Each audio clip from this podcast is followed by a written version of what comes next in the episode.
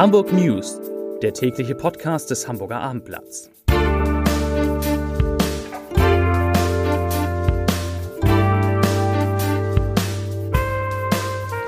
Hallo, moin, moin und herzlich willkommen. Mein Name ist Matthias Iken und ich verrate Ihnen, wieso ein Rambo-Einbruch in Harburg scheiterte, weshalb die Schüler im Abitur mehr Zeit bekommen und warum der FC St. Pauli einen neuen Abwehrspieler verpflichtet hat. Doch zunächst der Blick auf die meistgeklickten Geschichten bei abendblatt.de. Auf Rang 3 Modellbau. Allerletzte Eisenbahn für Modelleisenbahn im Museum für Hamburgische Geschichte. Auf Rang 2 U5. Planungen für neue U-Bahn weiter als gedacht. Und meistgelesen die Recherche zu AIDA-Kreuzfahrtschiffen, die fahren jetzt mit LNG. Statt mit LNG jetzt wieder mit Diesel. Und hier die Nachrichten im Überblick. Drei Unbekannte haben mit einem gestohlenen Auto in ein Pfandleihhaus an der Lüneburger Straße einbrechen wollen. Sie versuchten am späten Mittwochabend mit ihrem Wagen die mit einem Rollgitter gesicherte Eingangstür zu durchbrechen. Das Leihhaus ist zugleich ein Juweliergeschäft. Es gelang den Tätern aber nicht, vollständig in das Gebäude einzudringen. Sie flüchteten ohne Beute in Richtung Harburger Ring. Nun sucht die Polizei Zeugen der Tat. Das Auto hatten die Täter nach ersten Erkenntnissen im Stadtteil Wilstorf gestohlen. Zeugen waren aufgrund des lauten Knalls auf den Einbruchsversuch aufmerksam geworden. Sie sahen die Einbrecher noch am Tatort und setzten einen Notruf ab. Rund 20 Polizeiwagen und ein Hubschrauber waren an der Suche nach den Tätern beteiligt, aber vergeblich.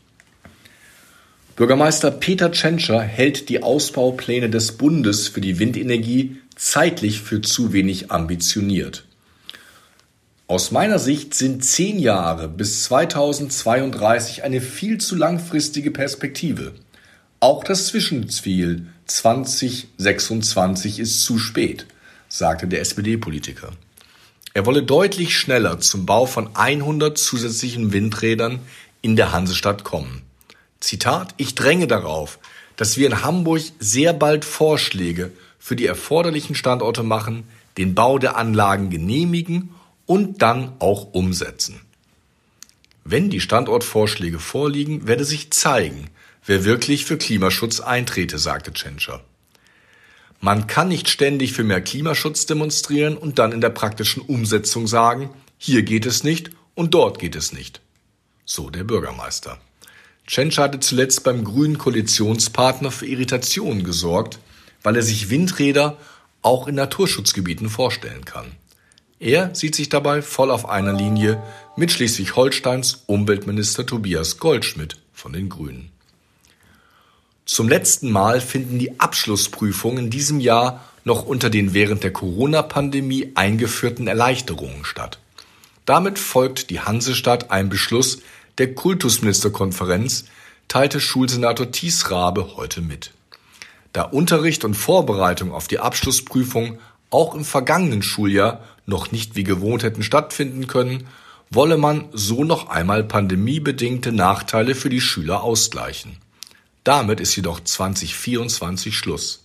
Zitat Die Regelungen entsprechen weitestgehend den Regelungen, die für die Abschlussprüfung im Schuljahr 2021-2022 getroffen wurden, sagte Rabe. So wird unter anderem die Bearbeitungszeit bei schriftlichen Abiturprüfungen um 30 Minuten verlängert.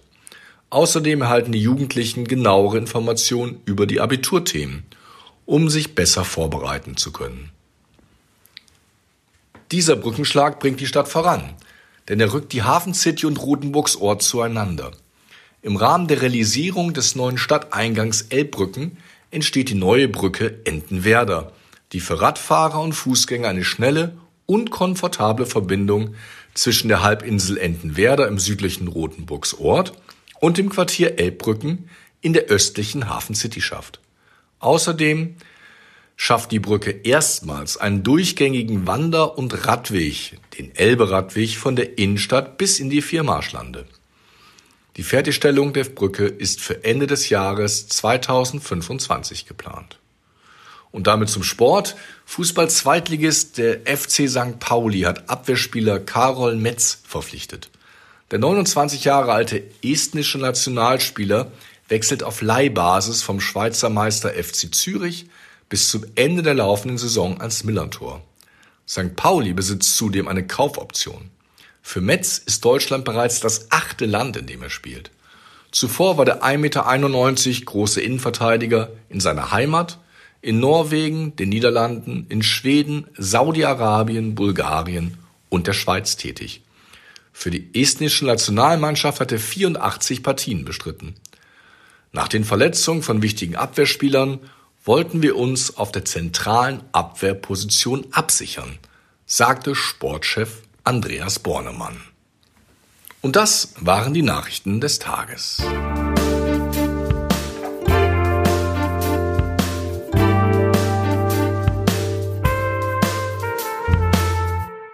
Weitere Podcasts vom Hamburger Abendblatt finden Sie auf abendblatt.de slash podcast.